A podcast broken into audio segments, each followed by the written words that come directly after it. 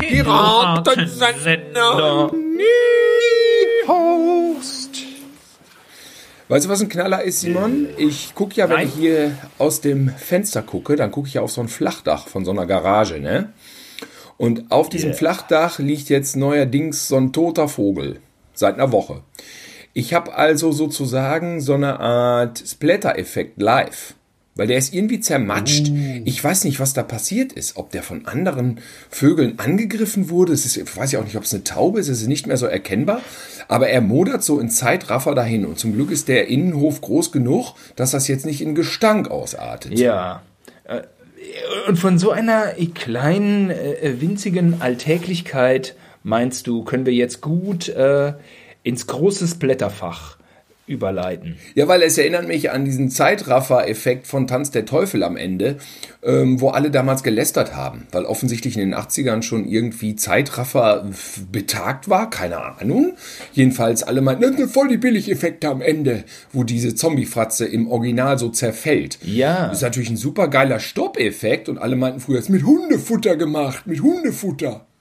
Liebe Zuhörer, Zuhörerinnen, wenn Sie diese Assoziationskette von Thilo so nicht eindeutig nachvollziehen können, dann seid ihr jetzt genau richtig hier bei unserem zweiten Teil von Splatter. Wir wissen, das Thema ist abseitig. Vielleicht lässt man uns auch mal zwei Folgen aus und hört dann wieder, was wir vielleicht eher so über Disco oder Dorffeste zu erzählen haben oder Schule. Aber ich meine, ihr wisst auch, äh, ihr seid da draußen nur so eine, so eine Clique, ja? Und äh, wie das so ist in so einer Clique, ja, dann äh, reden plötzlich mal zwei aus der Clique über so Sachen und die, der Rest der Clique denkt sich, ah, ja, ja, ja, ja, ja, naja, komm, wir, wir werden es überstehen. Wir werden es überstehen. Ja. Und so sind wir nun beim zweiten Teil des Splatter Somewhat Ever. Äh, ja, äh, wa- was ist eigentlich der Kern unserer zweiten Folge? Ja, also jetzt habe ich so getan, als würde ich es nicht wissen, aber natürlich weiß ich's. Eine super spitzen Top Ten. Ja. Mal versuchen, die besten Filme beziehungsweise Effekte oder die besten Filme aufzuzählen mit der Begründung dadurch, was welcher Film die allergeilsten Spezialeffekte enthält. Unsere Top 10 wird sehr retro sein, Digitaleffekte eher keine Berücksichtigung finden. Eine super tolle Ranking-Nummer wird das hier. Ranking-Show, Chart-Show, sowas machen wir für euch hier. Ist vielleicht äh, nochmal interessant, kurz zu erwähnen, wie es zu diesen Blutfontänen auf der Leinwand überhaupt gekommen ist. Wir hatten ja bereits einen großen Künstler, der sich mit Leinwänden auch sehr gut auskennt, in der letzten Folge erwähnt. Das ist der Salvador Dali, ist einer der größten Künstler des 20. Jahrhunderts. Aber wir haben nicht über den zweiten großen Künstler des 20. Jahrhunderts gesprochen, nämlich Herschel Gordon Lewis. Und äh, auf äh, seine große Erfindung ist der Gore-Film. Ähm, Weißt du, was, der Gore, was ein Gore-Film ist, Simon? Äh, Gore ist erstmal Englisch für Gedärme, Innereien. Ja, ich glaube, geronnenes Blut. Also tatsächlich wurde der Gore-Film durch Herschel Gordon Lewis damals in den 60er Jahren, Anfang der 60er Jahre noch, vor dem eigentlichen Splatter-Film erfunden. Denn man muss sagen, ich hatte ja in der letzten Folge den Unterschied erklärt zwischen Splatter und normal. Und der Unterschied ist so, in den 60er Jahren hat Klaus Kinski bei Edgar Wallace jemanden ein Messer in den Bauch gehauen. Das sah man nicht. Der, die andere Person fiel einfach um. Im Splatterfilm sähe das dann so aus, dass eine Großaufnahme zu sehen ist, wie das Messer in den Bauch knallt und Blut spritzt. Der Gore-Film allerdings zeigt das Messer in den Bauch, wie es sich dreht und alle Geweide rausquillen in endloser Montage und Klaus Kinski die Eingeweide sich noch ins Gesicht schmiert, darin badet und sie auffrisst und den Rest des Films in den Eingeweiden verbringt. Donnerwetter, so sind die Filme von Herschel Gordon Lewis. Ja, um das einfach mal zu verdeutlichen. Huch. Und äh, Herschel Gordon Lewis Und sein Kollege David Friedman hat in den 60ern eigentlich Nudies gedreht. Das sind Filme, die einfach im Nudistencamp spielen, wo Frauen nackt am Pool sitzen. Also wirklich sehr harmloses Zeug, aber eben in den 50er und 60ern kurz vor Porno und immer kurz vorm Skandal und immer kurz vorm eingeknastet werden, weil die amerikanische Brüderie ist ja legendär. Sowas verkauft sich ja immer. Das verkauft sich ja immer, ne? Ähm, irgendwann haben sie aber gemerkt, dass das jeder dreht mit den Brüsten und so äh, und dem Liegen am Pool und haben sich überlegt, womit kann man denn jetzt doch noch Geld verdienen, wenn man einfach nur ganz billig Filme drehen will, kein Geld zur Verfügung hat, kein Budget und keine Leute. Womit machen wir die Autokinos voll? Und da haben sie sich dann ausgedacht, einfach mal so richtig im Blut zu punchen und haben für 24.000 Dollar Bloodfeast gedreht. Und das müssen wir hier wirklich erwähnen, weil Bloodfeast, ich glaube, es von 1963 ist der erste echte Splatter, beziehungsweise damals direkt als Gore-Film beworbene Horrorfilm. Handelt von jemandem, der okkulte Messen durchführt und sich einfach Opfer sucht und die auf einem Altar aufschneidet und die Eingeweide rausholt. Das haben sie gedreht mit so Schlachtabfällen aus der Schlachterei. Da kannte einer einen im Schlachthaus dann haben die sich da irgendwie was besorgt. Und der Hauptdarsteller von Blattfiest meinte auch, da hätte irgendwie eine Woche lang hätten seine Hände nach diesen äh, alten Schlachtabfällen gestunken. Also ekelig. Ekelig auch zu drehen. Ist es bestimmt. Und äh, der Film ist auch mit Sicherheit heute noch starker Tobak. Aber mh, mm, worin die ja noch nicht so gut waren, das waren ja die Effekte, muss man ganz klar sagen. Also wenn man sich das jetzt krank und extrem vorstellt, dann ist das bestimmt so. Es äh, erwarten einen mit diesem Film extreme Bilder, aber eben so ein, so ein richtiger äh, Splatter-Effekt, ähm, ja, da kann man dann lange drauf warten. Diese, dieser Moment, ne, dass das irgendwie äh, irgendwas abgeschnitten wird und man völlig überrascht ist und es so nicht vorhersehen konnte, da ist der äh, Herschel Gordon Lewis nicht so stark drin gewesen. Ne? Also der erste dieser Blattfies, der sieht natürlich aus wie ein Amateurfilm, aber der hat dann also aus 24.000 Dollar, habe ich Euro gesagt, also 24.000 Dollar hat der gekostet und hat am Ende dann fast sieben eingespielt, sieben Millionen. Das ist ja erstmal eine gute äh, Spanne, ja. so, ne? Ein gutes Geschäft. Dann, und dann haben die ja ohne Ende dann immer ihre Gore-Filme perfektioniert und haben auch diese Splatter-Szenen dann am Ende natürlich ein bisschen ausgefeilt. Aber haben wir nicht zusammen mal den letzten Herschel Gordon Lewis Film geguckt? The Gore, Gore, Girls? Girls, wo er mit einer Schere die beiden Brustwarzen einer Frau abschnibbelt. Also diese Vorstellung, ja, also noch. diese Vorstellung ist ja. ja. ist ja geräuslich. Der Effekt war jetzt so ein bisschen mau, aber trotzdem ist das eine Szene, ähm, die auch heute noch mir so, so einen Schauer auf dem Rücken bereitet, weil einfach so Brustwarzen mit so einer Schere abschneiden. Also diese Vision, die ist ja wirklich gar äh, äh schröcklich. Ähm, nur die ja. Umsetzung war so ein bisschen bastelhaft. Bastelhaft, weil es ist so kurz vor Pappmaché alles. Yeah. Ne? Aber das ist ja auch irgendwie das, warum man sich diese Herschel Gordon Lewis Sachen ja noch gut angucken kann. Es ist, man sieht einfach, wie Leute etwas behaupten, behaupten mittels Pappmaché oder äh, Schaufensterpuppen. Da kommt ja auch kein Blut aus den Brüsten, sondern Milch. Es ist ja sehr surreal. Am Ende wird dann aber auch noch eine zermatscht und man hat aber nicht das Gefühl, dass wirklich ein menschliches Wesen das Gesicht zermatscht kriegt, sondern ein, eine Puppe einfach. Ah. Wie im Kunstunterricht gestaltet, mit auf Papier gemalte Augen so fast, ja. Wird dann noch die Schere rein und die Haare ab, was dann so eine komische Wolle ist. Also es ist schon, ja, es handwerklich wird heutzutage nicht mehr so handwerklich. Ist es sicherlich so im, im, im, im Viererbereich. Ja, aber das ist ja auch der besondere Charme. Das ist ja irgendwie das, was es ausmacht. Es ist eben nicht so echt wie hier die Taube, die bei mir auf dem Vordach liegt. Ja, die Taube, die ist äh, real. Das ist ganz klar. Ähm, verboten wurden die Filme wahrscheinlich wegen nackter Haut, wa? Ja, das, das, das habe ich nämlich jetzt erfahren in einer Doku. Warum wurde Blood Feast 1963 nicht direkt verboten? Warum gab es nicht Ärger mit der Zensur? Ganz einfach deswegen, Herschel Gordon Lewis hat selbst erzählt, es gab keine Bestimmungen, was Gore und Splatter betrifft, weil es kein Gore und Splatter gab. Ja. Bis dahin. Es gab nur eine strenge Zensur, was Nacktheit betrifft. Aber bei Einge Ausweidungen, da gab es einfach keine Richtlinien. Und deswegen hat er das einfach ein paar Jahre lang so praktisch äh, unter dem Radar durchgezogen. Und der hat ja praktisch also es ist ja ein Autorenfilmer, selber diese Sachen geschrieben, gedreht und dann meist an lokale Kinos verliehen. Also dann, in der Regel waren das dann Autokinos, wo die Kiddies ja eh dann am Knutschen waren oder am Fummeln waren und sich nicht so auf den Film konzentriert haben. Das, das war einfach das, da haben die das rein, die brauchten ein hartes Poster und der Rest war dann auch egal, hat keiner so genau hingeguckt. Das kam alles erst später. Mit Sicherheit Schmuddelfilme, ja. klar. Aber diese Idee ist trotzdem visionär. Also hoffentlich war er gut beteiligt an diesen sieben Millionen Dollar, weil äh, da bin ich doch auf seiner Seite. Glaube ja. Denn, Glaube ähm, ja. Naja, ja. Er war der Erste, der diese Grenze überschritten hat und äh, das muss man ja erstmal machen. Und er ist alt geworden. Er ist erst 2016 gestorben im Alter von 90 hat lustig auf vielen Conventions noch Autogramme gegeben und mit Fans Fotos gemacht und ist so ein lustiger äh, Herr. Und so ein netter Opi, wo man sich gar nicht vorstellen kann, was er für gräusliches Zeug damals inszeniert hat. Also, ähm, ja, das ist nicht uninteressant auf jeden Fall. Ja.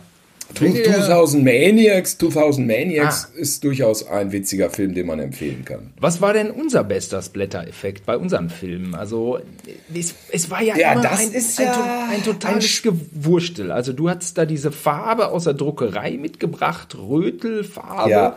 Das war dann so eine dünne äh, Suppe. Sowieso, wenn man äh, in einem Film Blut sieht, dann schreien ja irgendwie direkt zwei der fünf Leute, die den Film gucken, die Farbe von Blut ist nicht echt. Also das ist auch irgendwie, so wie jeder genau. Bundestrainer äh, ist, hat auch jeder irgendwie, was diese, diese, diese, diese Art der Darstellung angeht, eine eigene Meinung. Also Blut, das muss etwas dunkler sein, das, dies, das, bla bla bla bla bla.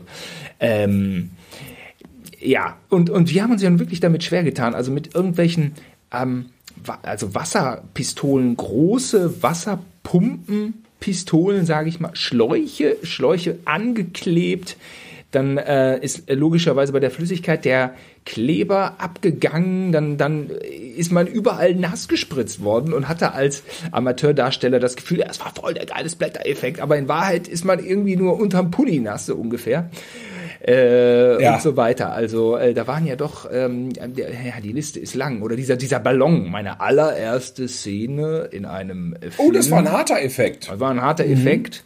Äh, da sollte mein Bauch platzen.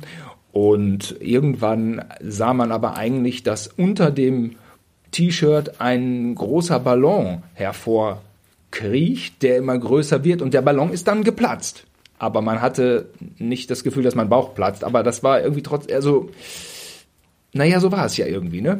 Die, die Idee war ja, wir hatten ja diesen riesen Ballon, also nicht so wie ein normaler kleiner, sondern ich weiß nicht, was der jetzt für einen Ursprung hatte, wo der herkam, aber das war wirklich schon so ein Ballon, der unaufgepustet so DIN A3-Format hatte, also echt groß aussah. Und dann dachten wir, das wäre ja geil, wenn man dann praktisch mit einem Schlauch zum Wasserhahn diesen äh, äh, Luftballon verbinden, bei Simon unter das T-Shirt. Das war alles so ein bisschen angeritzt. Und dann hatte der unter dem angeritzten T-Shirt diesen Ballon. Und Plan war dieses Rötel, was ich aus der Druckerei hatte, womit man so Filme abdeckt, was aber eigentlich eher, das ist ja eher fast schon so ein Braunrot. Ne? Das war ja nie so ganz befriedigend, die Farbe. Aber wir hatten halt jetzt vom Blutmischen hatten wir wirklich keinen Plan, muss man sagen. Ja, wir hatten, ich glaube, ich hatte ein bisschen Rötel dann in den Ballon gemacht und die Idee war, das läuft vom Wasserhahn durch den Schlauch in den Ballon, wird immer mehr und gleichzeitig färbt es sich natürlich auch rot, weil da ja diese Farbe drin ist. Und dann sollte das natürlich in Gedanken war das so, du liegst da und wie bei Alien wirst du mega fett und batsch und dann platzt alles. Problem ist nur, dass das dann vor Ort in Realität Stunden dauert, bis dieser Ballon voll ist. Ne? Und wir hatten nur eine Kameraeinstellung. Und wir hatten halt nur eine Kameraeinstellung. In der Urfassung, das war ja Craven 4, dauert das halt wirklich lange, bis dein Bauch platzt. Es dauert wirklich, wirklich lang. Wie hatten wir das zusammen? Hatte ich, später habe ich irgendwann mal so ein, äh, äh, äh, äh habe ich das abgespeedet, ne? Aber dann zappelst du halt so komisch. Ja, da also sind auch dieses Platzen Schmieren. selbst ist ganz gut. Mit einem Akai Videorekorder. Akai. Kennt mhm. jemand noch diese Marke? Video auf Video. Dann Zeitlupe konnte der abspielen und dann, na egal. Äh, herber Qualitätsverlust. Aber einen guten Splatter-Effekt, äh, an den kann ich mich auch noch sehr gut erinnern. Da war ich aber nicht am Set. Ähm, das war das erste Mal, dass du einen doppelten Boden gemacht hattest. Und ähm, du hast dann deinen Kopf eben durch den Boden gesteckt. Also sprich, lag ja. nur dein Kopf auf dem Fußboden. Und ähm, ihr hattet einen, einen Dummy Oberkörper gebaut. Der wurde dann von dem Bösewicht, wahrscheinlich war es Dr. Brown in Craven Teil 5 vielleicht sogar. Ja, es war Craven, Craven selber hatte mich umge... Ich hatte mich sozusagen, ich habe ja Craven gespielt, den Killer. Und auch Dr. Brown, nee, Dr. M, Dr. Rock hieß ich, glaube ich. Und, und äh, Dr. Rock wurde dann mit einer Schere geköpft und dann zog Craven so den Torso weg, aus dem noch Blut spritzen sollte, was aber nicht passiert ist, weil der Schlauch natürlich in den Torso reingerutscht ist. Ah, Mist. Naja, aber es sieht ganz gut aus, wie mein Kopf da auf dem Boden liegt. Ja, das muss man sagen. Das sieht tipptopp aus. Was würdest du denn sagen, war der beste Spray? Dann kommen wir auch gleich zu unserer Top 10, liebe Hörer. Hörer. Ja, ja, genau. Es war, es war ja, das muss man sagen, wenn man Amateurfilmer ist, ist es ein sportlicher Anreiz einfach, Splatter-Szenen zu drehen, weil man eben versucht, die so zu inszenieren, dass die geil sind und irgendeiner hinterher sagt, i. Es war also immer dann so, heute drehen wir das und das. Und oft waren die Szenen in der Fantasie einfach viel spektakulärer als dann bei der Ausführung, weil man da ja auf so natürliche Grenzen gestoßen ist, wie ein Schlauch, der in den Torso rutscht. Oder wie reiner Wasserdruck, der nicht so spritzt wie bei Sam Peckinpah einen Meter aus dem Körper, sondern eben nur so müde Tröpfchen, die dann unter dem T-Shirt runterpüllern, sich mit der Farbe zwar vermengen, die Farbe sieht aber nicht rot aus, sondern einfach rosa. Also muss man ganz klar sagen, da hatten damals die anderen Amateurfilmer Ittenbach, Rose, Schnaas, die hatten dann ein besseres Gespür mit, mit ihren Effekten oder mit ihren Effektleuten. Vielleicht hatten die bessere Effektleute. Ne? Klar, dann ähm, bei dem einen oder anderen Amateurfilmer wurde es ja dann auch zum Effektsport eigentlich. Dann kann man sich die Filme noch nicht mehr so gut angucken. Aber natürlich hat so ein Effekt auch ähm, einen Anspruch. Natürlich äh, ist das immer eine Herausforderung. Und wenn, wenn einem einer gelungen war, dann fühlte man sich so, wie als hätte man richtig, hätte man ein Tor geschossen oder hätte man äh, 1000 Meter Lauf, den Rekord gebrochen. Ne? So. Unser bester Splatter-Effekt, glaube ich, ist die Weiterführung von dem da, wo ich da unter dem Boden lag. Und das ist ein Effekt, wo du nämlich doch anwesend warst, nämlich du als Dr. Darm am Ende von Captain Cosmotic, wenn du platzt und dann da halbiert rumliegst, was ja eigentlich ganz klar eine Hommage an Day of the Dead war damals. Äh, ach so. Hast du deine Eingeweide in der Hand. Dr. Darm. Dann finde ich noch lustig bei Operation Dance Sensation, wenn aus der großen Knarre, wenn du so einen Schuss abfeuern willst und die Riesenpatrone praktisch nur so runterplumpst und dann diesen Typen, der unter dem LKW war, ins Gesicht. Und dann haben wir so ein schönes Resultatbild gemacht, wie diese Patrone in diesem Gesicht mit so komischen, äh, ich glaube, Tischtennisbällen, die dann die Augen waren. Und so Zähne drumherum, das, ne? Das ist irgendwie so ein Troma-mäßig, ja, das ist so ein Troma-mäßiger Schmodder-Gag, äh, Gag-Splatter-Effekt, der äh, mir immer ganz gut gefallen hat. Auch wenn er total bescheuert aussieht. ja. Aber der beste deutsche Effekt, die Idee hattest du noch, Simon. Tja, ja. Was soll man dazu sagen? Fällt dir denn da was ein? Nicht wirklich. Dir? Der beste deutsche Effekt, da müsste man jetzt mal überlegen, ne? Also ist der von. Ist der von. Vielleicht Buttgereit? Nekromantik 2, hm. Würde sagen. Ja, diese Schlingensief-Sachen fand ich immer zu artifiziell, ne? Wenn beim deutschen Kettensägen-Massaker natürlich direkt ins Kino reingegangen, als der lief, weil ich dachte, jetzt kommt echt das deutsche Kettensägen-Massaker. Das ist jetzt wirklich, boah, die machen das nach, dann war das dann so, dann wird einer zersägt mit der Kettensäge, dann kommt da so Erbsensuppe raus. Das war dann halt immer so, da habe ich zu viel so diese Theater, die, die, die Theaterwelt geschnuppert, dann immer, immer so. So, Hauptsache nicht wirklich, wirklich Gore, sondern es muss immer auch noch Kunst sein. Ja. Ja, gut, das war, war weniger Exploitation, äh, Entertainment, das war dann mehr Provokation, ne? Oder was, was war das dann bei Schlingensief? Genau, das war mehr Provokation.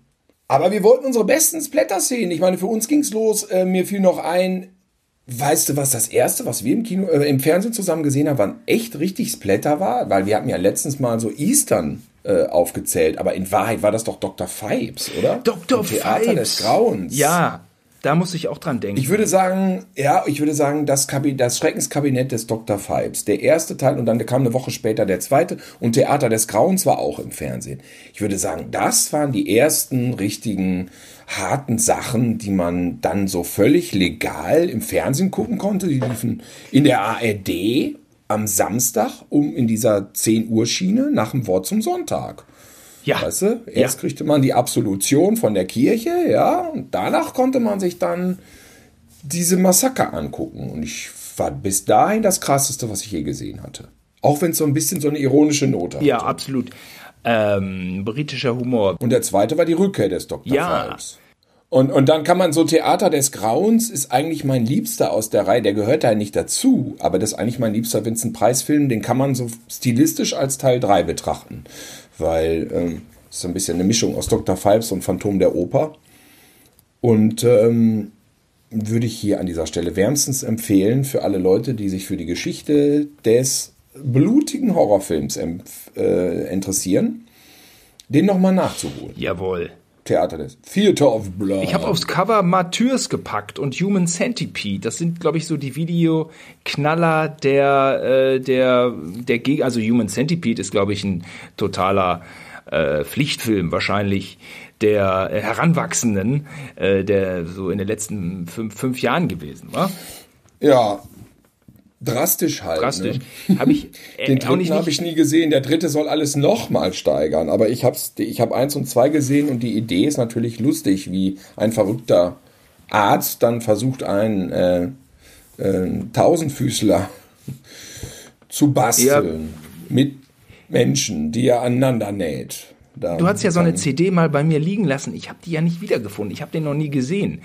Also die werden aneinander genäht, ne? Wenn vorne einer was isst, kommt es beim dritten am Ende wieder raus. Ah, ja. das ist ja das ist ja toll. Muss ich denn ist jetzt dann relativ klar, dass der so ein Enddarm über drei Leute verlängert? Hm. Weil die ja zusammengenäht sind. Wo ist ja jetzt klar? Das ist dann ungefähr ein, äh, gut, das wäre ein Sechstfüßler, aber mit äh, Arm und Bein, ja, dann ist es ein Acht, dann ist es ein jeder vier, vier mal drei, ein Zwölffüßler. Ja. ja, kann man ja beliebig erweitern, wenn man Zeit dafür hat. ja, das ist übrigens, weißt du, wer den gedreht hat, der Regisseur? Das ist ein Miterfinder von Big Brother, ein Holländer. Tom, wie heißt er nochmal? Tom Mix? Aha. Tom Mix ist doch der Cowboy, aber der, der rennt ja auch immer mit so einem Cowboy-Hut rum. Und das ist ein Miterfinder bei Endemol gewesen, der äh, Big Brother mitentwickelt hat. Und der hat sich seinen Traum erfüllt und hat dann Human Centipede gemacht. Ich glaube, es wurde sogar bei den Simpsons mal zitiert, dieser Film. Ist also schon irgendwie Kulturgut geworden. Ja, also das muss ja jeder einmal gehört haben. Human Centipede äh, ist Teil der Popkultur geworden. Ähm, Martyrs habe ich auch aufs Cover gepackt, weil ich dieses Bild irgendwie so, so toll finde mit dieser Frau, mit diesem, äh, diesem Science-Fiction-Helm, äh, was ja wenig mit Science-Fiction zu tun hat und ähm, wenn man Rest, den Film gesehen hat. Wenn man den Film gesehen hat und der Rest des Körpers wurde auch ausgespart. Also, also den Film fand ich auch einfach spektakulär gut. Hat jetzt auch so seine Splatter-Momente, an die kann ich mich gar nicht erinnern, aber auch äh, der Film hat so eine ganz eigene Herleitung, ganz eigene Story. Fängt erstmal an mit, mit quasi mit äh, äh Monstern, die irgendwelche äh, äh, Mädchen überfallen und äh, wird dann so ein ganz schräges Folter-Torture-Ding. Und aber was dann für eine Auflösung kommt, also wer so lange aushält, also Matthäus, dem würde ich jetzt einem jeden da draußen wärmstens empfehlen. Das ist mal richtiger Schocker. Der hat eine sehr kluge Handlung, wie ich finde. Ja, absolut. Ist philosophisch. Ist aber wirklich ein derbes Ding. Also ich würde, also gar nicht jetzt von der Gewalt her unbedingt, sondern wirklich von seiner Schockwirkung her, ist das vielleicht einer der krassesten Horrorfilme, die es gibt. Für mich persönlich der krasseste eigentlich. Der härteste, der unerträglichste. Was wirklich gar nicht mit Splatter-Szenen zu tun hat, muss man dazu sagen. Aber das ist ein echter, böser Klopper.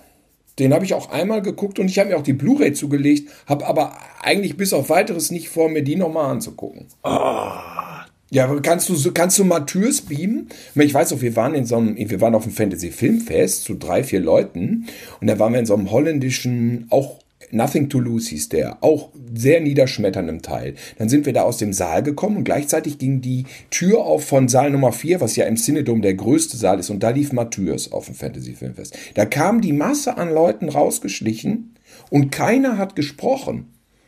Die waren alle nur schweigende, graue Wesen, die vor sich hinschlichen. Und ich so, ja, wie war er denn, der neue Franzosenschocker? Und da habe ich den Marco noch getroffen, der früher immer da am, äh, in der Videothek gearbeitet hat, am Barossa-Platz. Und Marco meinte nur so, nee, ich kann nicht sprechen, ich muss nach Hause, ich gucke auch heute nichts mehr. Ich lasse alles ausfallen, ich setze mich aufs Sofa, guck aus dem Fenster. komplett. Ich so, im Moment mal, aber so schlimm kann doch jetzt, ihr seid doch Fantasy-Filmfest-Zuschauer. Hey, ich kann nicht, ich kann nicht mehr. Ich kann nicht mehr. Ja. Wir waren alle nur noch, die schlichen alle aus dem Kino und keiner sagte was und sie waren erledigt. Das, und das musste man im Fantasy-Filmfest erstmal schaffen. Dafür werden doch solche Schocker gemacht, um eben eine solche Ja. äh, Reaktion zu provozieren. Und dann Ja. habe ich noch aufs, aufs Cover gepackt ähm, ein äh, Gewinner der Goldenen Palme, William Defoe in Wild at Heart. Der läuft ganz Ja. regulär in der Glotze und ist einfach so ein fantastischer Film. Unbedingt gucken. Mein Kollege Heiko, Redakteur bei Filmab, sagte immer, das ist der eigentliche Pulp Fiction. Ähm, den Kult, den Pulp Fiction abgesahnt hat, hätte Wild at Heart eigentlich genauso haben können. Hat auf jeden Fall auch einen Kult, äh, einen nicht so großen. Und der Film ist einfach so erfrischend, grenzüberschreitend in allen Belangen. Äh, es ist schräg, es ist, es ist edgy. Es, äh, also es ist ein David Lynch-Film. Da kann man auch immer, wenn man wenn man äh, in der Aufwärmphase einer Party mit einem Sekt so ein bisschen äh, verklemmt da äh, zugegen ist, kann man auch immer sagen, ja, ich habe letztens wieder so einen Lynch gesehen, ja, da kommt man immer, findet man überall Anklang. Das ist ein David Lynch-Film. Eher untypisch, finde ich, weil er so linear erzählt ist, aber das kann Thilo differenzierter wiedergeben. Und naja, William Defoe schießt sich zum Schluss dann auch irgendwie die, die Rübe weg. Ich weiß gar nicht, ist es ein Versehen? Und die fliegt durch die Gegend. Das weiß ich auch nicht mehr. Ja, er ist aber auch ein ekliger Charakter und die, auch diese Szene ist dann getreu dem Film erfrischend daneben, geschmacklos, äh, mit Ecken und Kanten. Ähm, Ja, irgendwie stolpert er da au- aus dem Haus oder was? Hat er gerade die eine Bank überfallen oder was war da? Und dann fällt er doch so auf seine Schrotflinte, so sehr konstruiert. ja. Und dann fliegt doch seine Rübe durch die Gegend und noch vor der Hauswand. War das das nicht? Ja, ne? Yo. Ich glaube, ich habe ihn seit dem Kino nicht mehr gesehen, aber er hat mich damals sehr begeistert. Auch Nicolas Cage und seine Schlangenlederjacke war immer toll. Ja, ein Zeichen meiner Individualität, diese Schlangenlederjacke. So sagt er. Ja, nee, äh, das waren noch so ein paar Gedanken zu, zu Splatter. Wir haben jetzt wirklich auch das Thema, wir haben es behandelt, kann man sagen. Wir haben es abgefrühstückt. Wenn Ja. nicht da noch diese grandiose Top Ten hinten äh, raus anstehen würde, die nun folgt. Ich habe mich jetzt irgendwie überhaupt nicht vorbereitet auf eine Top 10, aber äh, wir können ja mal gucken, was mal rumkommt. Ja, ich habe auch mehr so, so, so Stichworte. Ähm, bin da auch nicht, bin auch nicht so gut da dann. Äh, ich habe da ja auch noch mal, wir, wir haben ja auch in der letzten Folge von diesem Dr. Payne äh, gesprochen, von dem, von dem äh, äh, Hellraiser 2. Und das ist dieser eine Kranke. Der, der Film spielt ja zum Teil in einer Irrenanstalt. Das Wort darf man wahrscheinlich heutzutage nicht mehr benutzen, also benutzen wir es. Ähm, Ja. Und der, der eine Kranke, dieser, der Patient, der denkt ja die ganze Zeit, sein Körper wird von Maden zerfressen. Und deswegen Genau. zerkratzt er sich den Rücken und der Rücken ist komplett aufgerissen. Also der ist nicht so ein bisschen, der ist nicht so leicht angekratzt, dass man mal so denkt, hm, da machen wir jetzt mal Penatencreme auf. Nein, wir, wir, wir sind ja in einem Horrorfilm. Der ist so richtig äh, äh, zerrissen, da sind die Schlieren. Und der will sich aber immer noch mehr kratzen, weil das, in seiner Wahrnehmung ist der ganze Rücken voller Maden und dann ist äh, ein ein Bösewicht in dem Film, da ist ein Bösewicht, den habe ich aber gerade vergessen. Und der ähm, schmeißt dem dann da so Rasierklingen hin. Dass der sich. Vielleicht ist es Pinhead.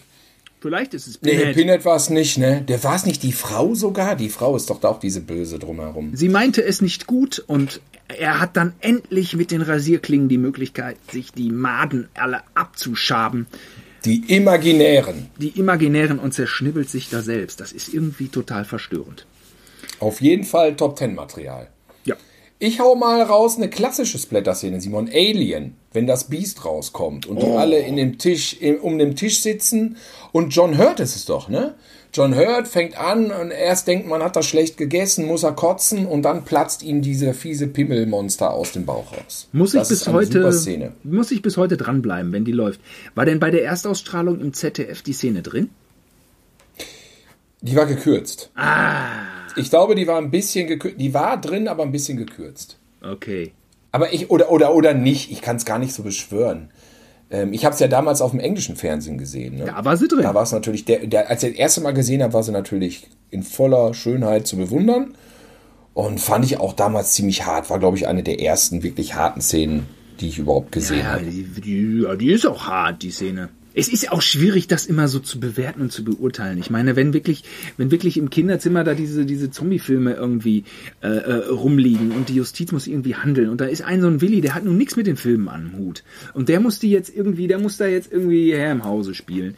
Naja, ich meine, wenn man mal ehrlich ist, äh, so ist vielleicht ein bisschen weit hergeholt. Ich mache es jetzt mal trotzdem zur zur Gegenwart, ne? So äh, diese ganzen Corona-Maßnahmen. Es ist ja wie mit dem Rasenmäher über uns alle rüber, ne? Ähm, und da ist dann auch irgendwie ist ein bisschen schwierig, wenn dann so ein Typ dann so mit so einer Brille da vor so einem Gremium sagt, ja, aber Tanz der Teufel ist ja schon irgendwie geil. Den verbiete ich nicht, der ist einfach geil. Und mein, Entschuldigung, Kettenmas Kettensägen-Massaker ist ja nicht richtig hart.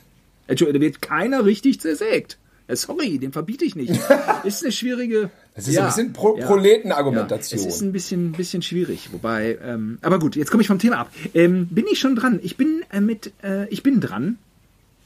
Ja, Wir hatten Hellbound und Alien und jetzt kannst du Platz 7, sag ich einfach mal so, jetzt hau ich ein Ding raus, Tilo. äh, Platz 8. Da kannst du direkt in deiner Liste einen wegkreuzen, weil ich den nämlich jetzt raushaue. Ja.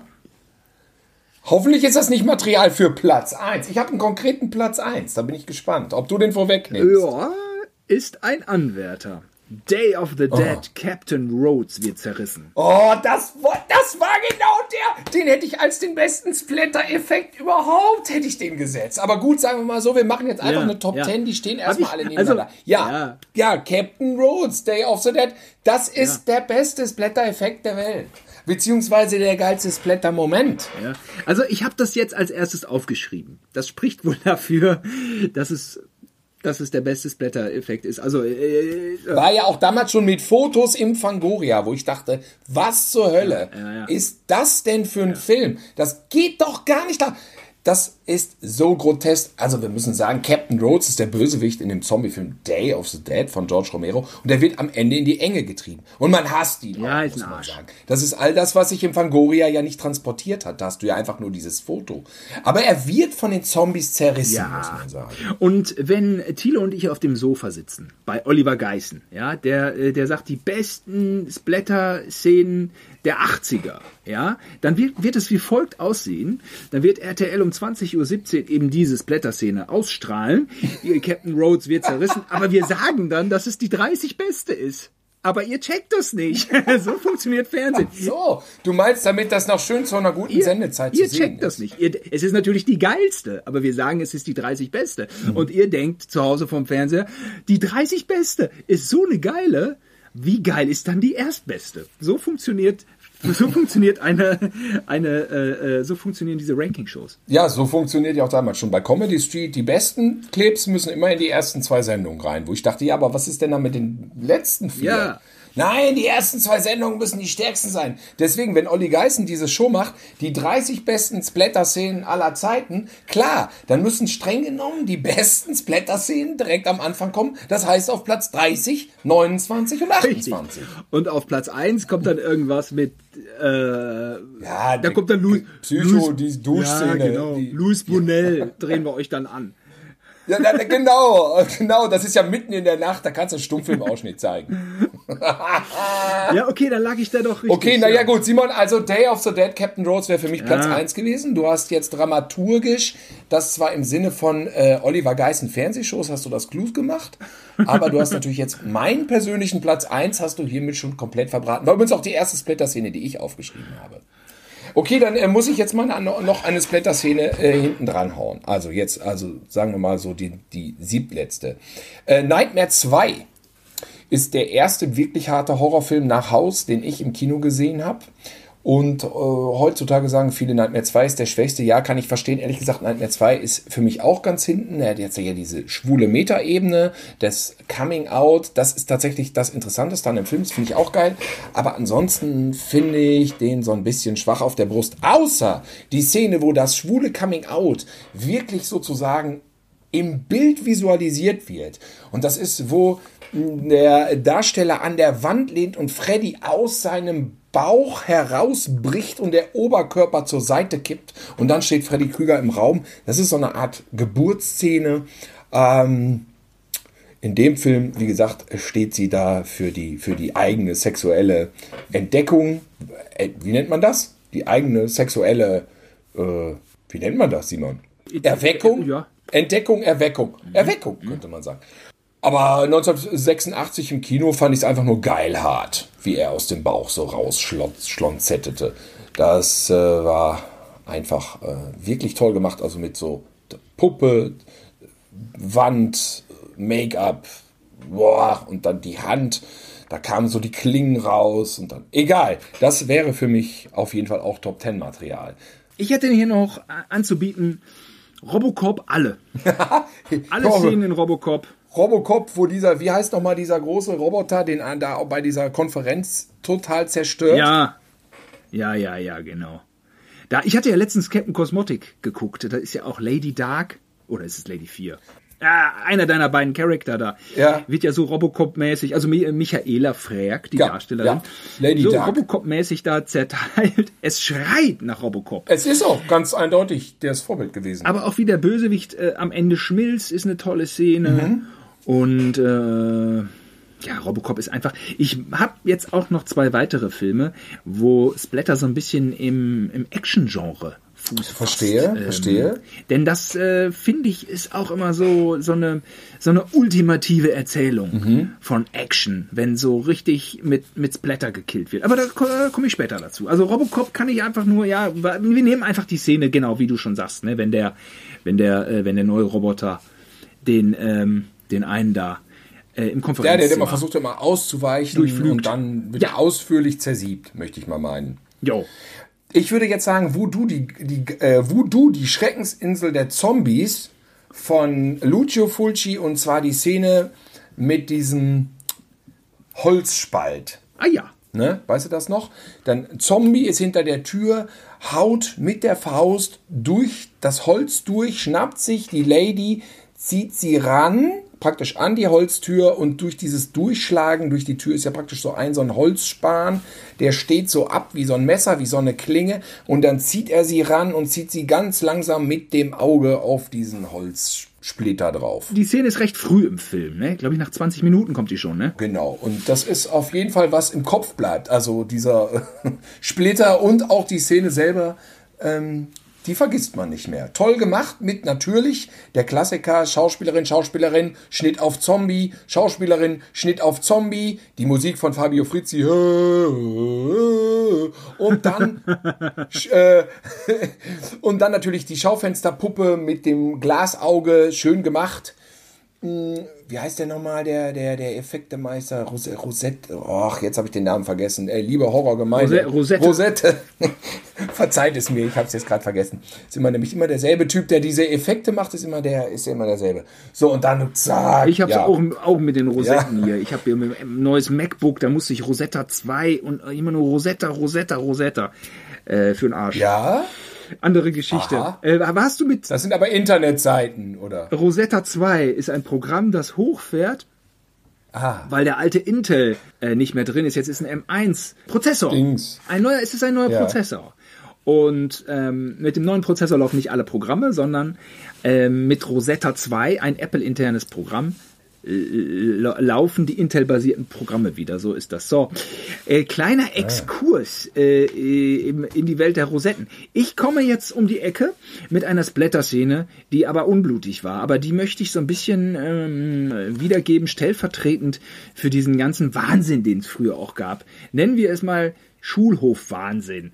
Ja. Also, äh, Tilo, du musst mir da auch ein bisschen helfen. Ich habe die Szene nur einmal gesehen. Wir haben den Film auch nicht wirklich, ähm, ich weiß nicht, ich habe den jetzt hier nicht im Schrank, aber ich meine, es war Zombies unter Kannibalen. Und dann lagen da so Versuchsobjekte, also Menschen, äh, an denen irgendwas da äh, rumoperiert wurde oder weiß nicht, ob die zu Kannibalen umoperiert wurden. Und die eine Frau, die, ähm, da hat dann der Arzt, der hat der Arzt dann so eine Zange in, in den Hals gesteckt und machte so klock, klock, klock. Und dann hat er so, dann hat er so gesagt, jetzt habe ich dir die Stimmbänder durchtrennt. Ja, dann stört mich dein Gesäusel hier nicht mehr oder dein Gerede. Und ähm, es war unspektakulär. Es war einfach nur eine Zange im Mund. Aber es war auch eine Szene, von der man oft auf dem Schulhof hörte. Ne? Und es war eine Szene, die auch in diesem Spiel, nicht im Spiegel oder im Stern zitiert wurde, als wirklich besonders sadistisch für Gewaltvideos. Es, es wurde irgendwo zitiert und beschrieben und dann nimmt der Arzt äh, seine Zange und durchtrennt ihr die Stimmbänder und man dachte nur, oh Gott, was. Das war auch so ein Artikel, den ich gelesen hatte. Wir hatten ja den Stern abonniert, wo ich dachte, was für schreckliche Filme. Was wird denn da Ja. gedreht? Das muss man alles verbieten. Ja, da war, so habe ich gedacht, mit 13 oder mit 12. Und dann den Film gesehen, natürlich Fan gewesen. Ja, der war so. Der, der, der Hauptdarsteller hatte so eine Pläte auch auf dem Kopf. Ne? das weiß ich auch noch. Das war auch äh, ein et etwas untypisches ähm, Sehverhalten, was uns da abverlangt wurde. Denn die Hollywood-Leute ähm, hatten ja alle natürlich volles Haar. Er hatte eine Pläte. Ich glaube, das war doch Ian, Ian McCullough, dieser Engländer. Ian McCullough war ein englischer Schauspieler, der einfach, Von, von Caprona. Nee, das war Duff McClure. das war Doug McClure, und der hatte einfach äh, so ein paar Schmuddelsachen gedreht in Italien, um sich ein paar Euros zu verdienen und war in England wohnhaft, verheiratet mit einer Frau, deren Vater maßgeblich in England dafür verantwortlich war, dass Videonasties, also besonders schlimme Filme, verboten wurden. Und ähm, der hat dann auf dem Weekend of Horrors, dieser Ian McCullough hat die Geschichte erzählt, dass auf einem Familienfest er sich mit seinem Schwiegervater unterhalten hatte.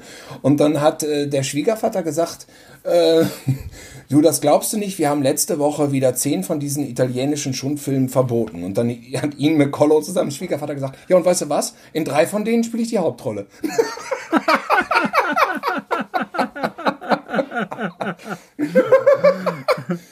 Ja, das war natürlich ein großer Lacher beim Weekend of Horrors. Da war die ganze, da war die ganze Hauptdarstellerriege aus Voodoo Schreckensinsel der Zombies war da. Es ist ein toll. unerfüllter Traum von mir, dass plötzlich Italien Ja, ja. anruft und sagt, mal Gosi Johann, ey, kommst du mal hier rüber, hier war so ein, war mal so ein Film, zack, zack, 13 Drehtage, ist der fertig und das ist Ja. ein Schocker. Ja. Ähm, du bist dran. Ach, eine Splitter-Szene. Ja, wo dann, dann sind wir schon mal in Italien im Billigsegment. Dann hau ich mal raus die Szene aus die, Hö die Hölle der lebenden Toten. Das ist ein äh, Zombie-Film von Bruno Mattei, Bruno Mattei auch gerne genannt. Das ist eher einer, der, der die unterste C-Ware bestückt hat im Videoregal, Videothekenregal. Und die Hölle der lebenden Toten klaut Szenen, äh, klaut auch Szenen aus Tierdokumentationen. Aber nichts Schlimmes. Einfach ein Adler, der in Zeitlupe fliegt. Den sieht man dann einfach mal für eine Minute. Weil dann, man muss ja auch 80 Minuten voll kriegen, weißt du? Ja, Die sind ja, dann, ist ein Cinemascope-Film oder, oder 1 zu 185, ein Breitwandfilm und diese Tierszenen sind aber 4 zu 3. Äh, das ist besonders schön. Im Kino mag sich das ja noch verpuscheln, wenn das gekascht ist. Zu Hause, m, Videokassette, sieht das komisch aus. Schwarze Balken, Vollformat, schwarze Balken, voll. Egal, es ist eine Menge schöne Tierdoku-Szenen sind da drin. Und die Musik aus Dawn of the Dead ist eins zu eins vom Soundtrack geklaut. Und es gibt auch Kostüme sind bei Hölle der lebenden Toten. Also es ist ein wahnsinnig toller Film. Und am Ende, muss ich sagen, gibt's wirklich eine Szene, die ist wirklich toll. Äh, effektemäßig nicht schlecht gemacht. Da äh, wird so einer schreienden Frau irgendwie die, die, die genau, ich weiß, die Zombies ziehen sich irgendwann die Maske runter. Der hatte, glaube ich, so eine, so eine, so eine, so eine Regenjacke, dann nimmt sie so die, die Mütze ab und dann ist das eine Ratte. Und die Frau schreit, weil das eine Ratte ist, glaube ich. Ne? Oder Nein, nee, nein, oder nein, war das, das war, nein, nee, nein, das, nein. nee, das ist Riffs 3, ne? Das ist das sensationelle Finale von Rift Nee, das ist 3. Riffs 3. was die- Ich habe das Ja gut, aber die Frau schreit. Ich sag das, dir, das, ich Frau sag dir, was schreit. passiert. Okay, ich sag dir, ja. was passiert.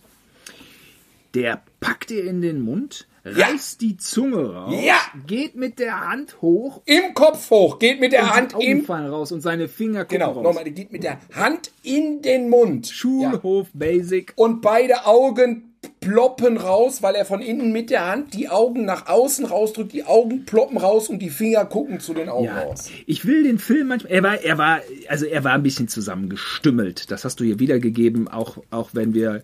Er ist totale Rotze, aber er ist super. Er ist totale Rotze. Ich hin und wieder so, meinetwegen einmal im Jahr will ich den Film googeln. Und dann google ich aber immer Hölle der lebenden Leichen. Ich meine, diese Alliteration bietet sich doch einfach an. Ja. Aber es ist natürlich der Ableger wahrscheinlich von Nacht der lebenden Toten oder so. Es ist dann die Hölle der lebenden Toten. Aber Hölle der lebenden Leichen würde viel leichter von der Leber weg Und- klingen. Den drehen wir dann nochmal. Weißt du, wie er im Original heißt? Ha, das passt zur Zeit. Virus. Ja, Virus. Ja, genau. Bruno Mattei, ich glaube 1981 oder 80 ist der, glaube ich. Ja, ja. Ja, da fällt mir, äh, du, du bist wieder dran. Ah, ich bin dran. Also, du musst mir nochmal auf die Sprünge helfen. Ähm, aber es gibt ja Ruggero Deodato, der machte Genau. ja das, äh, hatte ja das Interview im Stern. Der packte ja auch aus und sagte, ja, ja, nur mein 16-jähriger Sohn, der darf eigentlich nur einen nicht sehen und das ist Cannibal Holocaust, nackt und zerfleischt. Fortan war für uns klar, wir müssen irgendwann jetzt mal Cannibal Holocaust angucken, aber der ist wirklich krass. Wenn Ruggero Deodato sagt, den darf mein Sohn nicht sehen, da muss was dahinter sein. Richtig. Aber ich möchte heute gerne eine, äh, ich möchte gerne heute eine Szene aus Cut and Run von Ruggero Deodato hier zitieren. Die habe ich wahnsinnig gut in Erinnerung, weil der Film, der war ja schmissig, ne? Der Mhm. war auch mit Michael Berryman, das ist ja immer schon mal gut, wenn der, wenn der aufläuft, dann äh, Immer hat man gut. immer direkt mehr Spaß. Ist einfach ein super Horrorstar mit einem sehr ähm, markanten Äußeren. Oder wie beschreibt man's? Ja, gut, du, aber er hat auch den- einen guten Auftritt in Lisa, der helle Wahnsinn und er hat auch als Statist mitgespielt bei ähm, Einer flog übers Kuckucksnest. Er hat eine Glatze, sehr spitze Ohren, fast wie Spock und äh, sehr markante Augenbrauen. Also er sieht ein bisschen aus wie Boris Karloff im k- krass Make-up. Ja. Oder auch, er hat, er hat was von Vic Dawn, ne? Von der äh, Von Victor Loriot-Figur. Valorio, ja. ja. ähm, äh, du, durch, ja, er wurde zu früh Maske, was für eine Maske. Das würde Maske, bei Michael. Berryman. Ich habe ihn getroffen, ein unglaublich sympathischer Mensch. Wir wissen, es ist ein geiler Typ und irgendwie hat er ja schon so ein bisschen äh, die Filme veredelt so mit, mit, mit seiner Darstellung. Also zum Beispiel auch der äh, mit den Walkie-Talkies da, äh, Hügel der blutigen Augen, äh, wäre ohne ihn ja nicht äh, denkbar. Naja gut, Cut and Run, da spielt er mit und dann wird einmal da so mit der Machete, es ist auch so, und dann wird er mit der Machete so zerteilt, aber das ist jetzt auch ein bisschen sehr vage hier, wie ich das wiedergehe. Ja, da, tack. Ah, gut. Im da sah man Dschungel, ne? Effekt. Im Dschungel sah man keinen So eine Effekt. Falle, ne? Ja, und da wurde nicht zu lang draufgehalten. Das war kurz, das war dynamisch, das war, das war mein Geschmack und es war nicht die äh, die die frühe äh, Zombie äh, ähm, der frühen 80er, sondern der ist ja von 86. Ja, der, der ist gut, der war der war gut, äh, war, der war gut drauf, der Film war gut drauf. Jetzt, ich dachte jetzt erst, dass du Cannibal Holocaust, die aufgespießte Frau auf dem Pfahl. Das mach du besser, den habe ich nur Es gibt ja geschnitten. diese schreckliche habe ich nur geschnitten Äh, gesehen. ja, das wollte ich, das wollte ich nur, das wollte ich nur äh, anfügen. Das ist eine, eine schreckliche Szene, die auf dem Cover drauf ist und hinten drauf und vorne eine, eine nackte Frau von unten auf einen Pfahl aufgespießt und der Pfahl oben aus dem Hals wieder herausragend, äh, ähm, wo er auch für irgendwie in die Bedrulle genommen wurde, dass er irgendwie in Afrika dreht und da Menschen schlachtet. Und er hat aber gesagt, Leute, die sitzt auf einem Fahrradsessel. Es ist. Äh, aber danke für die Blumen. So. Ja. Ähm, Cannibal Holocaust ist ein Thema natürlich für sich. Da könnte man natürlich noch viel zu sagen, auch die ganzen Tiergeschichten und so. Aber das passt hier heute hier nicht rein. Ähm, ja, dann haben wir noch drei. Da muss man jetzt ja langsam sich wirklich konzentrieren, damit Sachen nicht fehlen. Äh, mh, drei.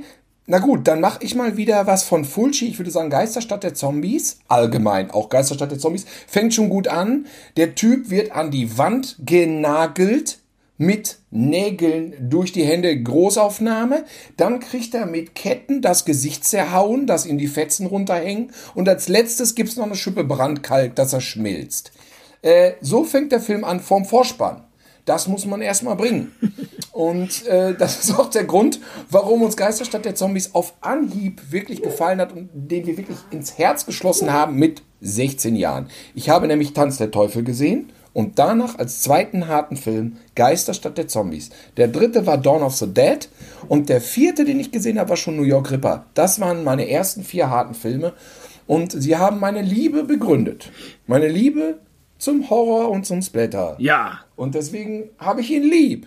Diese Szene da damals im Keller. Aber Geisterstadt hat nicht nur das, Geisterstadt auch die Szene, wo der Bibliothekar von seiner Leiter fällt, nachdem er in diesen fiesen, finsteren Büchern rumgeforscht hat und er liegt auf dem Boden und hat sich irgendwas gebrochen.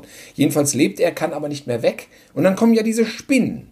Die Spinnen fressen den auf. Die Spinnen reißen ihm die Zunge raus. Die Spinnen reißen ihm die Augen raus und kriechen in die Augen rein. Das ist toll. Ja, ja, weil so ein paar Plastikspinnen sind dabei, das ist auch toll.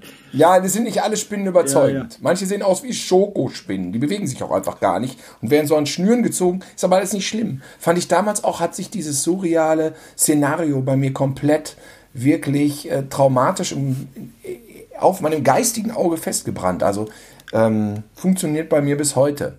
Ist eine tolle Szene. Geisterstadt war immer der, der, der Turbosblätterfilm von, von Niki. Nikis Bruder hatte den auf äh, äh, VHS und äh, sagte Niki, Leute, mein Bruder hat noch einen Turbosblätter. ähm, jetzt ist, ja, aber zu ist, Recht. ist der Turbo drin. Also, dann den zweitletzten Platz. Ja, ich äh, muss, ähm, ich habe hier noch Blastfighter stehen, so ein schöner Italo-Knaller. Jetzt überleg dir wirklich, was du nimmst. Ja, ich habe auch, um es mal genannt zu haben, Tatort Schwarzes Wochenende, aber ich glaube, so hart war der gar nicht. Ja, sicher klar. Aber ich nehme Conan der Barbar. Ich, ich wollte es gerne, ich Oh, wollte es hört, Blätter so, hört. ein- so ein bisschen da so ein bisschen so raus aus dem äh, Horror-Ding, da bist du besser. Äh, ich hatte ja auch ein paar Horror-Dinger.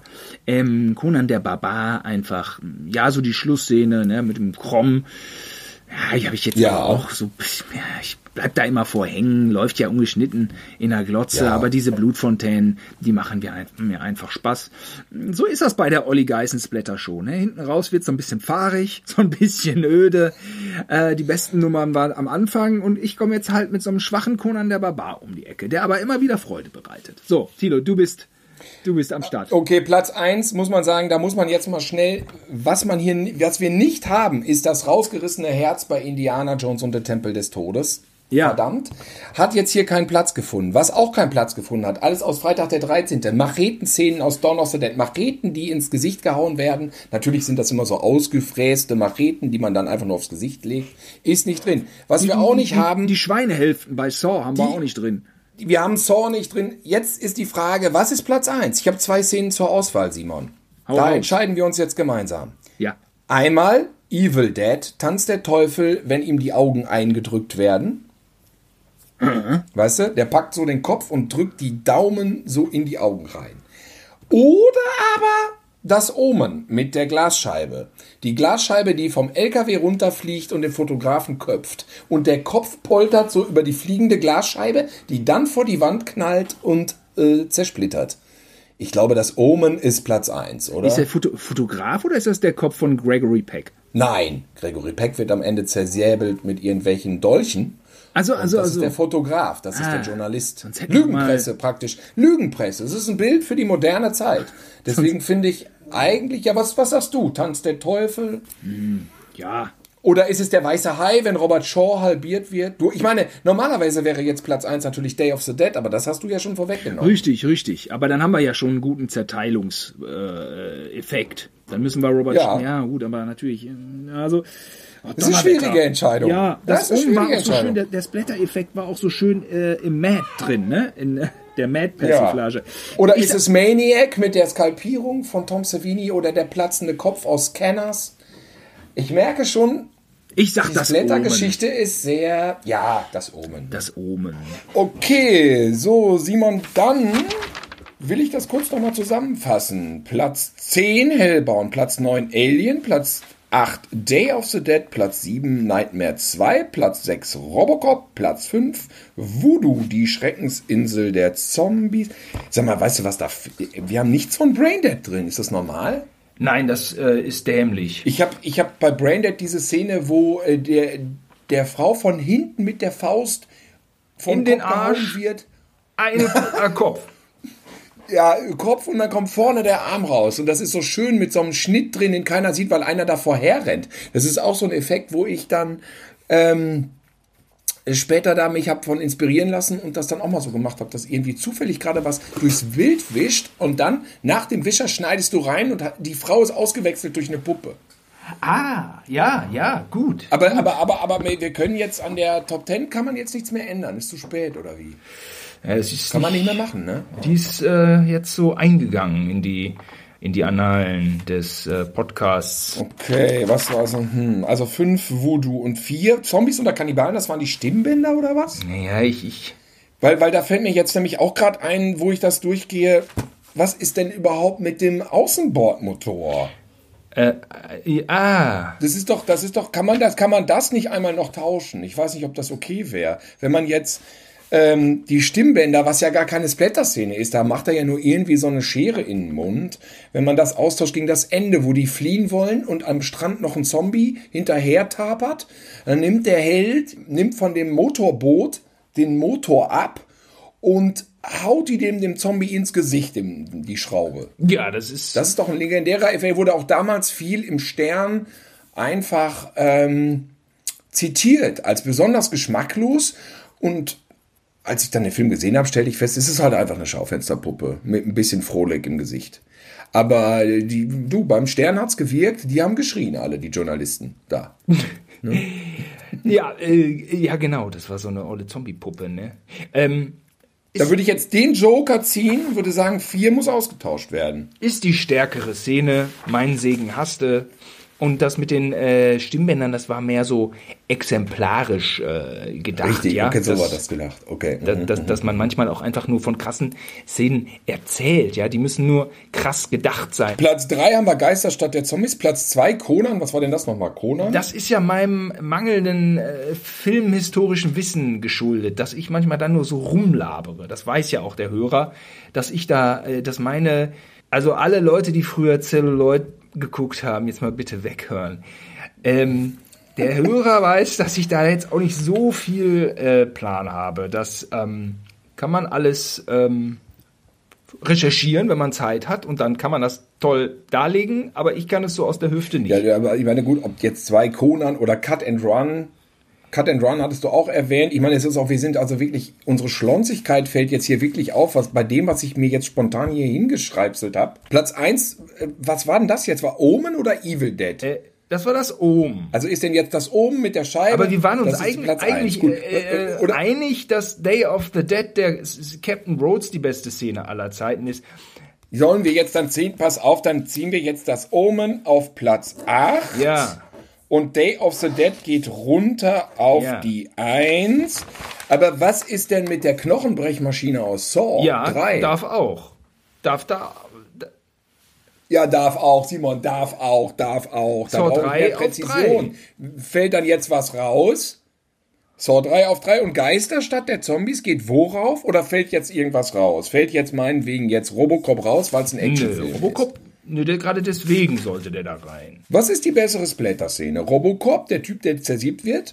Oder ist es äh, die Knochenbrechermaschine aus Saw 3? Naja, die äh, Knochenbrechermaschine ist nicht so blutig, aber Saw sollte hier eigentlich schon auch seinen Platz finden in dieser Liste. Ich weiß, wir sind jedes Jahr immer, ähm, ich weiß noch, Steffi habe ich immer mitgeschleppt, die sagte dann immer, ich sagte so, es ist äh, Halloween, wir müssen wieder ins Kino. Und dann hat Steffi immer gesagt, wie ist schon wieder Saw? Ich so, ja, ist schon wieder Saw. Ja, Und dann immer, jahrelang immer schön ins Kino gegangen und sich den neuesten Teil angeguckt, aber auch nur einmal im Leben, ich muss sie nicht öfter sehen. Aber es war so wie, ich, ich, ich fühlte mich immer, ich, ja, ich fühlte mich, ja, weil, weil es war doch immer so wie in den 50ern, wie man sich das vorstellt. Wie die Kiddies in die Autokinos gegangen sind, haben gekreischt, weil Hirschengorn Lewis total abartige Scheiße gemacht hat. Und das war für mich immer so die Übersetzung ins heutige Jahrtausend. Natürlich, äh, Saw ist schwierig zu empfehlen, weil ich finde es grenzwertig hart. Eigentlich ist es nicht so für mich gemacht. Aber ich finde die Knochenbrechmaschine, das ist jetzt sowas gewesen, wo wir beide kreischend wie 15-Jährige im Kino gesessen haben und uns versteckt haben hinter den Sitzen, hinter den Kinositzen. als erwachsene Weißt du Männer. noch? Und ähm, Als erwachsene Männer. Natürlich längst über 30. Und nach, nach Ja. Saw 7, da waren wir mit Olaf drin und Olaf meinte, ja, das war Schund. Ja. Das war Schund. Aber es hat Spaß gemacht. Das, das Schund, ist Schund und, Schund. und so konnten wir diese, diese, diese Schundfilme auch so in, in unserem Erwachsenenalter nochmal Revue passieren lassen. Und das war schön. Aber natürlich. Und ich habe den größten Also sehr gut gemacht. sehr gut, sehr gemacht, gut gemacht. Aber ich habe den größten Fehler aller Zeiten gemacht. Mit Saw tatsächlich. Und zwar, man muss sagen, der erste Teil von Saw ist wirklich Filmgeschichte. Das ist auch ein Klassiker, auf den lasse ich nichts kommen. Der erste Teil ist man sieht da auch nicht so viel. Sieht man noch nicht so viel. ein Wahnsinnsfilm, weil er auch ein Ende hat. Ich möchte meinen, auf dem Niveau von Die üblichen Verdächtigen. Oder wie heißt es? Kevin Spacey. Ja. Die Usual Suspects. Ja, der erst- Auf dem Level Absolut. hat er einen Clou am Ende. Und ich, Hornochse, bin zuallererst in Saw 2 reingegangen. Der basiert auf diesem Das Ende. Und mir ist der erste so dann abhanden gekommen. Weil ich das, also, oh, der, der, Wie kann man, also bitte, wie kann man denn so bescheuert das war mein sein? größter Kinofauxpas. Du hast den größten äh, Schluss, äh, wie nennt man es der Horrorfilmgeschichte. Ja. Nee, der Twist, Twist, einen der größten Twists der Filmgeschichte hast du dir vergeigt, weil der erste Teil 2 Richtig. hast. Und der zweite ist so sehr sadistisch. Der dritte nimmt dann wieder Fahrt auf. Da sind ja, sind wir ja wirklich zusammengezuckt in den Kinosesseln. Mann, war der auf die, also Saw 3 ungeschnitten. Also das ist auch, also das ist auch wirklich Geisterbahn. dort. Das ist wirklich was für Erwachsene. Manometer. Ja. Das ist vielleicht der abartigste Film Ja. dieses Jahrtausends. Ja. Also jetzt mal, liebe Leute, ihr seid mehr im Thema drin als wir. Ihr kennt wahrscheinlich alle möglichen japanischen Schweinereien. Ihr kennt auch alles, was an Computergames und digitalem Gewichse abgegangen ist. Das mag sein. Ähm, aber ähm, denkt dann noch mal drüber nach. also Saw muss rein, die Knochenbrechermaschine muss da rein und irgendwas muss raus. Cut and Run muss raus. Zack, raus. Okay, Cut and Run raus und die Knochenbrechermaschine ist die jetzt auf 1 oder auf 2? Was ist denn jetzt 1? Nein, 1 war Day of the Dead. Ja, und, und, und, und dann, das ist Ca äh, Captain Dann ist auf 2 ist, ist, dann das? Omen und dann machen wir Saw auf Platz 3. Das Omen und dann ist das Omen ist jetzt auf Platz 2 und dann ist Saw auf, äh, wo ist Saw? 3. Zor ist auf drei und Geisterstadt? Vier. Geisterstadt? Geisterstadt hat diese ganze am Anfang, wo der Typ die Ketten in die Fresse kriegt. Ja. Also. Ähm, das ist auch hart. Und die Spinnen, ja. wo die Spinnen. Wir, wir die arbeiten hier wirklich ähm, sehr äh, hart äh, an dieser Liste. Äh, Tatsache ist, ihr könnt mit der Liste nichts anfangen. Also wenn ihr jetzt auf Nein, die Liste ist eine Katastrophe. ich schalte auch nicht mehr durch diese Liste durch. Ich, ich habe euch eben irgendwas erzählt, das kann man bei einem Sekt gut mal raushauen. Äh, aber hier diese Liste, da müsst ihr aber nicht äh, irgendwie mit rüberkommen auf irgendeiner, auf irgendeiner Party. Da, da gehen alle dann. Die äh, Menschen werden sich dann von euch abwenden.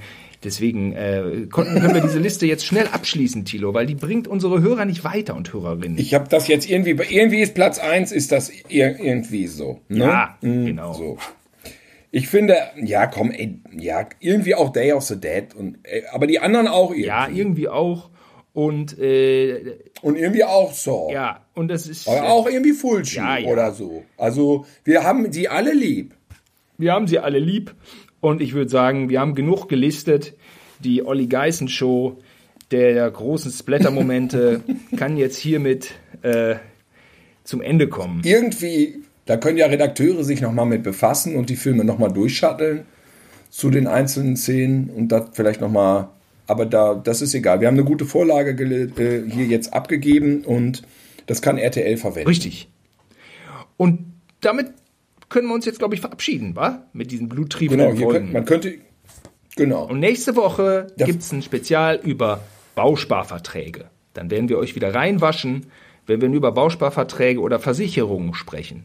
Ne, dann sind unsere Seelen wieder rein und wir, wir haben alle wieder das Gefühl, normale Menschen zu sein äh, und Anteil am Leben zu haben. Da möchte ich schließen mit einem Zitat aus einem großen Chanson, einem deutschen Chanson. Vielleicht ist das, Simon, der größte deutsche Splatter-Effekt, auch wenn er eine Hommage an den Film Zombies unter Kannibalen darstellt. Und es ist das Lied mit meinem Motor von den Kassierern. Ah, Und er zitiert folgende Szene.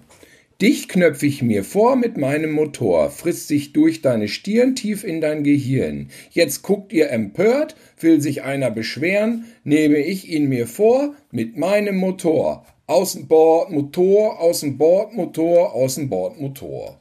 Danke, Wölfi. Und ich würde sagen, bis zur nächsten Woche, oder? Jawohl, tschüss. Tschüss.